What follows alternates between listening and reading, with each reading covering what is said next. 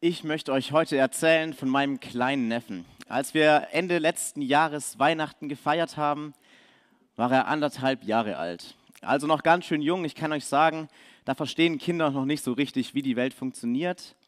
Aber der Weihnachtsbaum war geschmückt und unter dem Baum lagen ganz schön viele Geschenke. Nicht nur eins, sondern sicherlich zehn und alle waren sie für ihn.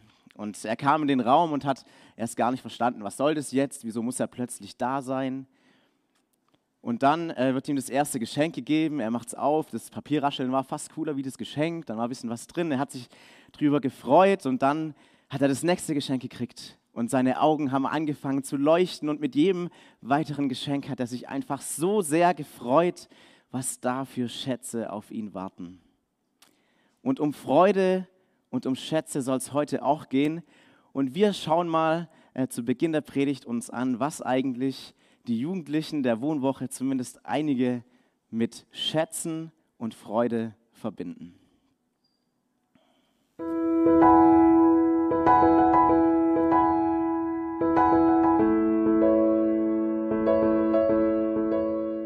Wenn ich mich mit Freunden treffen, treffe oder halt in Spaßparks gehe und halt was mit anderen machen die cool sind. Ja. Ähm, ich freue mich über meine Familie und über meine Online-Freunde und natürlich auch meine anderen Freunde. Mhm, über meine Freunde, über die Wohnwoche, über Fußballtraining, Fußballspiel, meine Freizeit. Über meine Freunde, Familie und allgemein. Wenn ich Motorrad fahren kann, wenn es schönes Wetter ist und ich was mit meinen Freunden unternehmen kann, wenn ich allgemein Sport treiben kann und eine tolle Zeit haben kann einfach. Also ich freue mich richtig hart, wenn Leute netter sind, als sie sein müssten in irgendeiner Situation. Und Harvard machen wir auch glücklich. One Direction. Wenn Leute nett zu mir sind oder wenn ich Sachen Geschenke. Über ganz viele Sachen, über Freundschaft, äh, über Beziehungen, Nächste, äh, so, keine Ahnung, Nächstenliebe, alles Mögliche.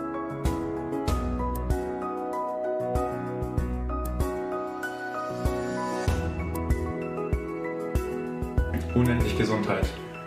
Und was wärst du bereit dafür zu opfern? Das Handy spielen, zocken allgemein, das Leben im Internet. Ja, am besten viel Geld. Und was wärst du bereit zu opfern, um diesen Schatz zu kriegen? Ja, also so ein paar meiner Sachen, aber also. Mm, also jetzt niemanden, aber nicht so viel. Dass es allen Leuten gut geht. Und was wärst du bereit zu opfern, dass du diesen Schatz auch wirklich kriegst? Alles, was ich zu sagen habe, ist mein Handy und Technikzeug. Freundschaft. Und was wärst du bereit dafür zu opfern? Ähm, viel, aber keine andere, keine Menschen und keine bestehenden Freundschaften. Eine Begegnung mit Jesus. Und was wärst du bereit dafür zu opfern? Ähm, richtig, richtig viel. Eine kriegslose Zukunft. Und was wärst du bereit dafür zu opfern? Mein Handy. Ähm, nur coole Menschen auf der Welt, weil dann hätte ich erstens coole Menschen um mich herum nur. Und ich glaube, es würde niemand auf die Idee kommen, irgendwie was Uncooles zu machen oder Krieg anzufangen oder so. Und was wärst du bereit dafür zu opfern? Ganz viel. Ähm, eigentlich Geld, weil wenn da jetzt was anderes drin ist, zum Beispiel Lamborghini, kann man, kann, kann man ja auch mit Geld kaufen. Deswegen, ja, Geld. Und was wärst du bereit zu opfern, um diesen Schatz zu bekommen? Ähm, ja, jetzt nicht mein Leben, würde ich mal sagen. Es gibt auch noch andere Sachen, die einen glücklich machen, mit weniger. Ja.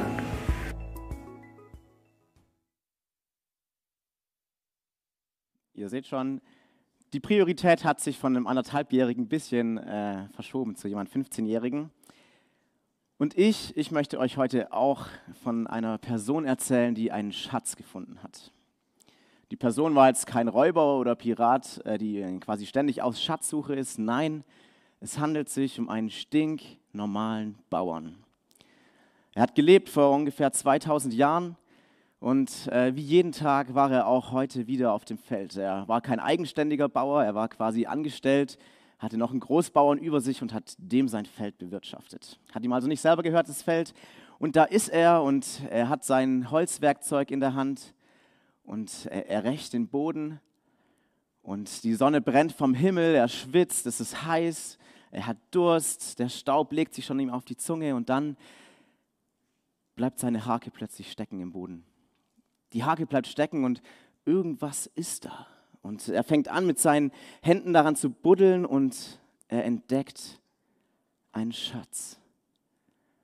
Und seine Mundwinkel, wie bei diesem, bei meinem kleinen Neffen, beginnen sich nach oben äh, zu heben. Seine Augen fangen zu strahlen an. Und er freut sich richtig. Er freut sich richtig, dass er diesen Schatz hat. Und er möchte ihn unbedingt besitzen. Und er hackt einen kleinen Plan aus. Er verbuddelt das Ganze wieder, wartet noch bis zu Feierabend, arbeitet besonders fleißig. Dann geht er heim und dann verkauft er alles, was er hat. Er verkauft alles, was er hat. Und am nächsten Morgen geht er zu seinem Arbeitgeber, zum Großbauern und sagt, ich möchte diesen einen Acker kaufen. Und er kauft diesen einen Acker und er ist nun im Besitz des Schatzes, der in diesem Acker vergraben ist. Gleiche Zeit, anderer Ort, anderer Mensch.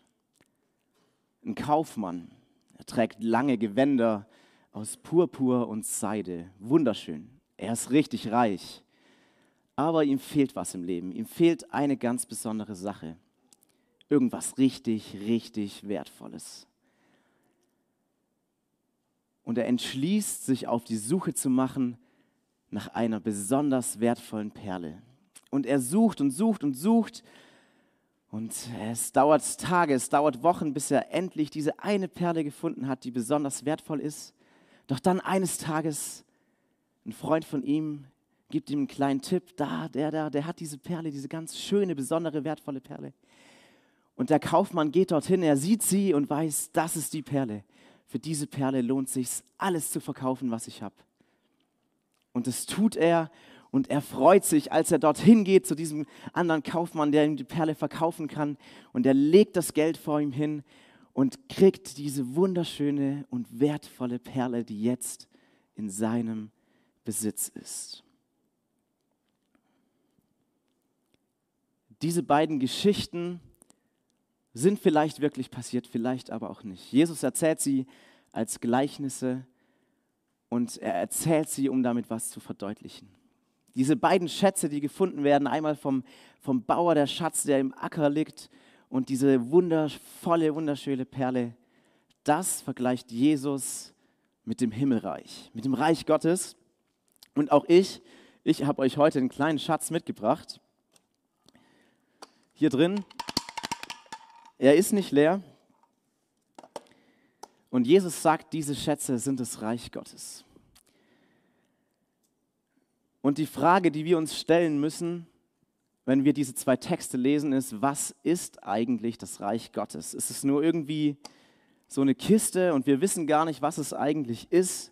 Ist es mehr das Reich Gottes, das Himmelreich? Können wir einfach nach oben schauen zum Himmel, wenn wir draußen stehen und wissen, ah, okay, irgendwo da oben ist Gott und das ist sein Reich?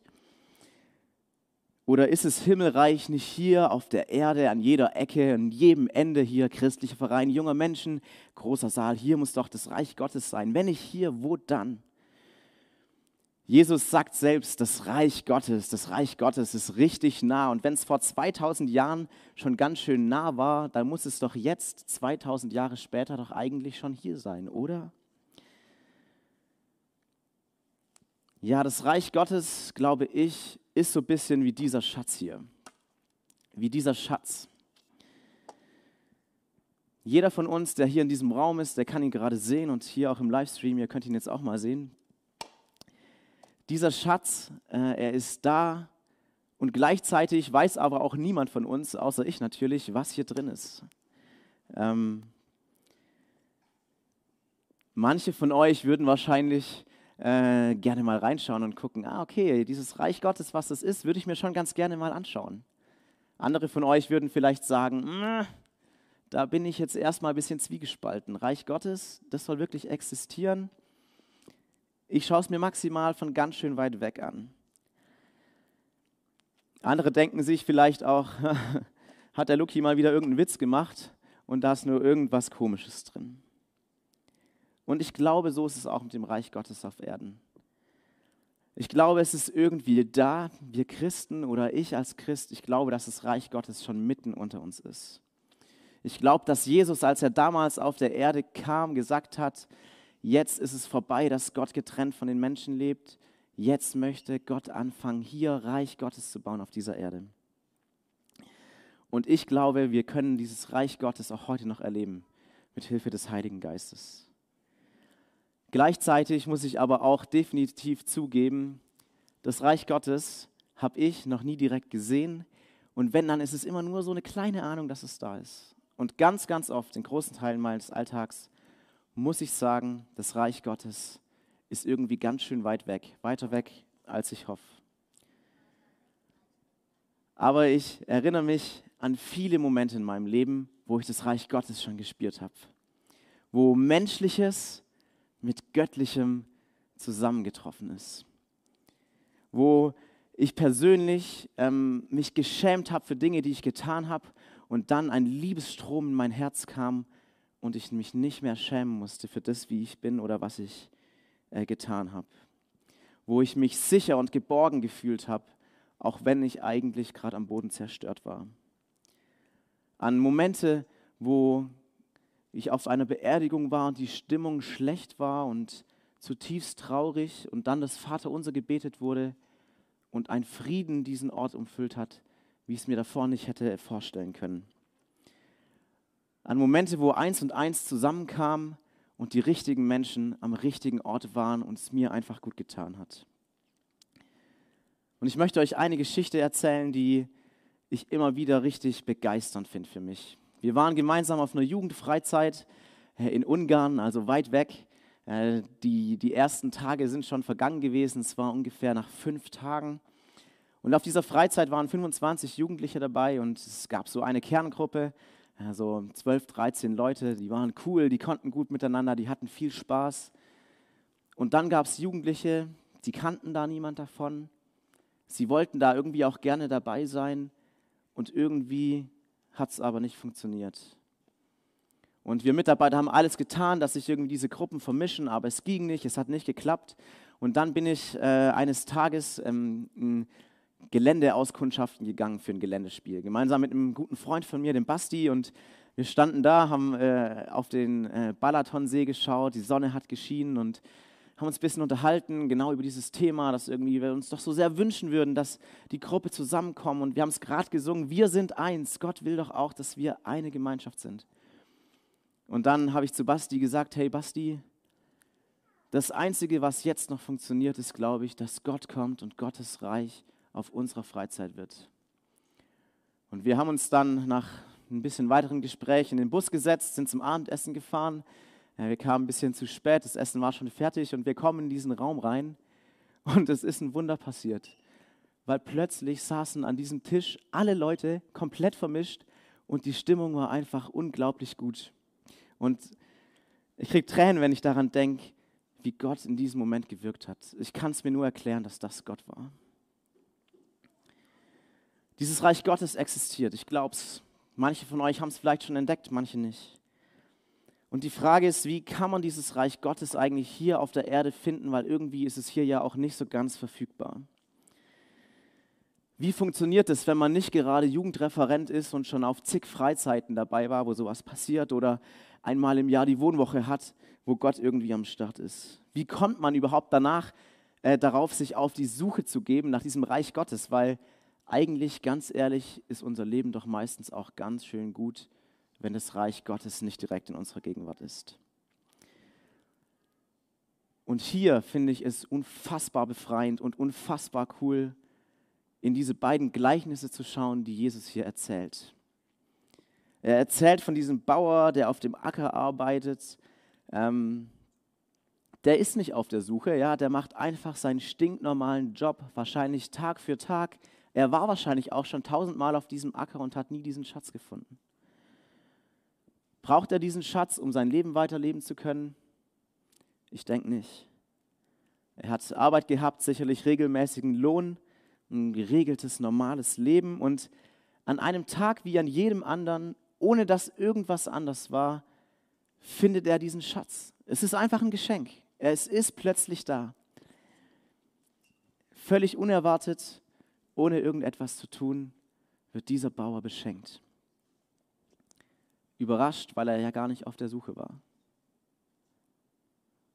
Und der zweite Mann, der Kaufmann, er, er hat sich entschieden, was besonders Wertvolles zu finden, was besonders Schönes und Tolles und hat sich auf die Suche gemacht. Und ich kann mir gut vorstellen, wie er äh, seine ganzen Freunde gefragt hat und seine Kollegen, hey, kennt ihr irgendwie eine besonders schöne und große und tolle Perle?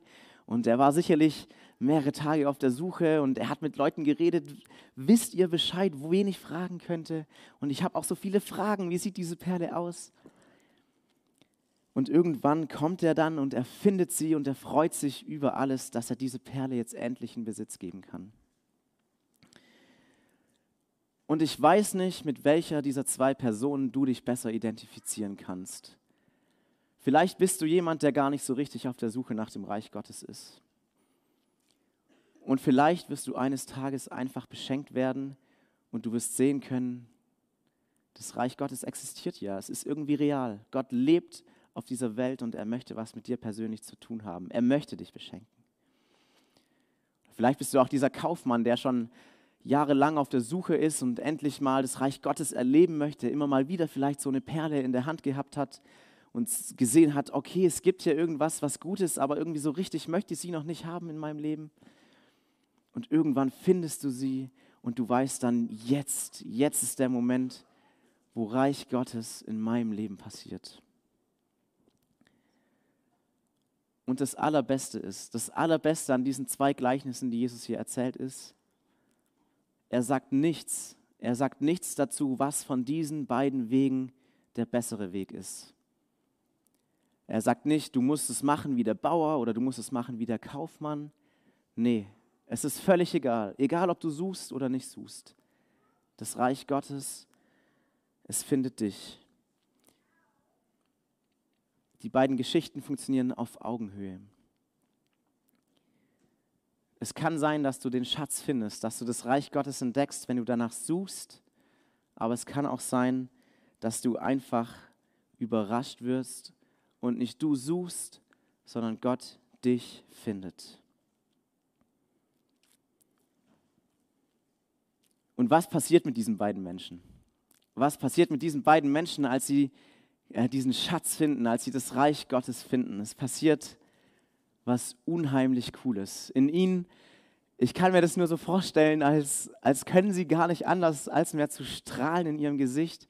Also sie würden es wahrscheinlich jedem sofort weitergehen und sagen, hey, ich habe hier einen Schatz gefunden, ich habe das Reich Gottes gefunden. Wie cool ist das denn?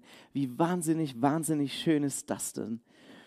Sie lieben diesen Schatz, den sie gefunden haben und sie wissen von ganz Anfang an, noch bevor sie wahrscheinlich reingeschaut haben, dieser Schatz, er ist was das ganz Besonderes und ich möchte es und ich will es unheimlich gerne besitzen. Und diese Freude, die löst in den beiden was aus. Sie löst aus, dass sie alles verkaufen, was sie haben, um diesen Schatz zu besitzen. Kurze Umfrage. Wer würde alles, was er besitzt, verkaufen, um diesen Schatz hier zu besitzen?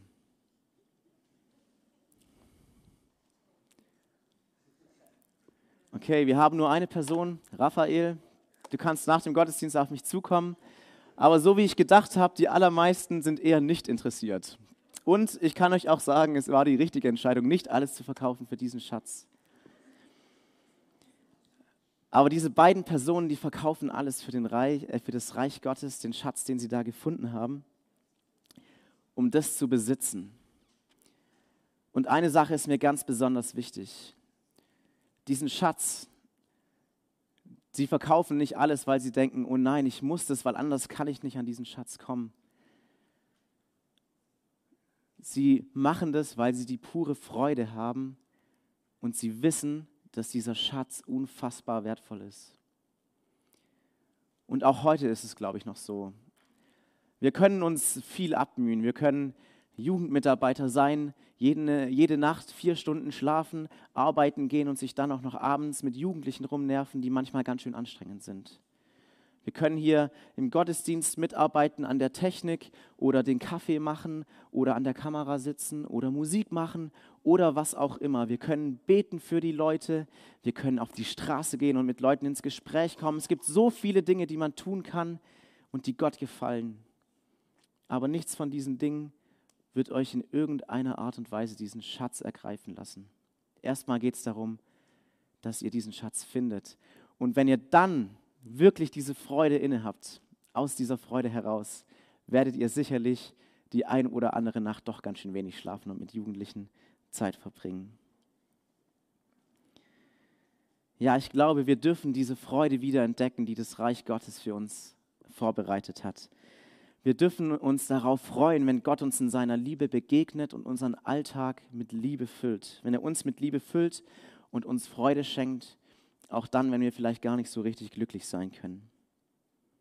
Ja, wir dürfen uns darüber freuen, dass Gott, der Schöpfer des Universums, diesen winzigen Fleck hier ausgesucht hat. Diesen winzigen Fleck, in dem ich mich umgebe, vielleicht hier im CVM. Und dass er hier seinen Schatz, sein Reich für uns versteckt hat. Ja, das wünsche ich mir für jeden von uns. Ich wünsche mir von jedem von uns, dass wir dieses Reich Gottes finden. Ob wir es auf dem Acker finden beim Nichtstun oder ob wir jahrelang vielleicht danach suchen. Ich wünsche uns, dass wir diesen Schatz finden, dass wir das Reich Gottes finden und dass wir unseren guten Gott kennen dürfen. Und ich wünsche mir, dass das in uns eine Freude auslöst, äh, die nicht zu bändigen ist.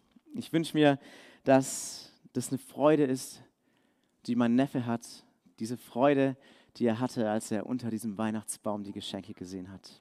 Diese Freude über das Reich Gottes und das Finden davon, die wünsche ich uns. Amen.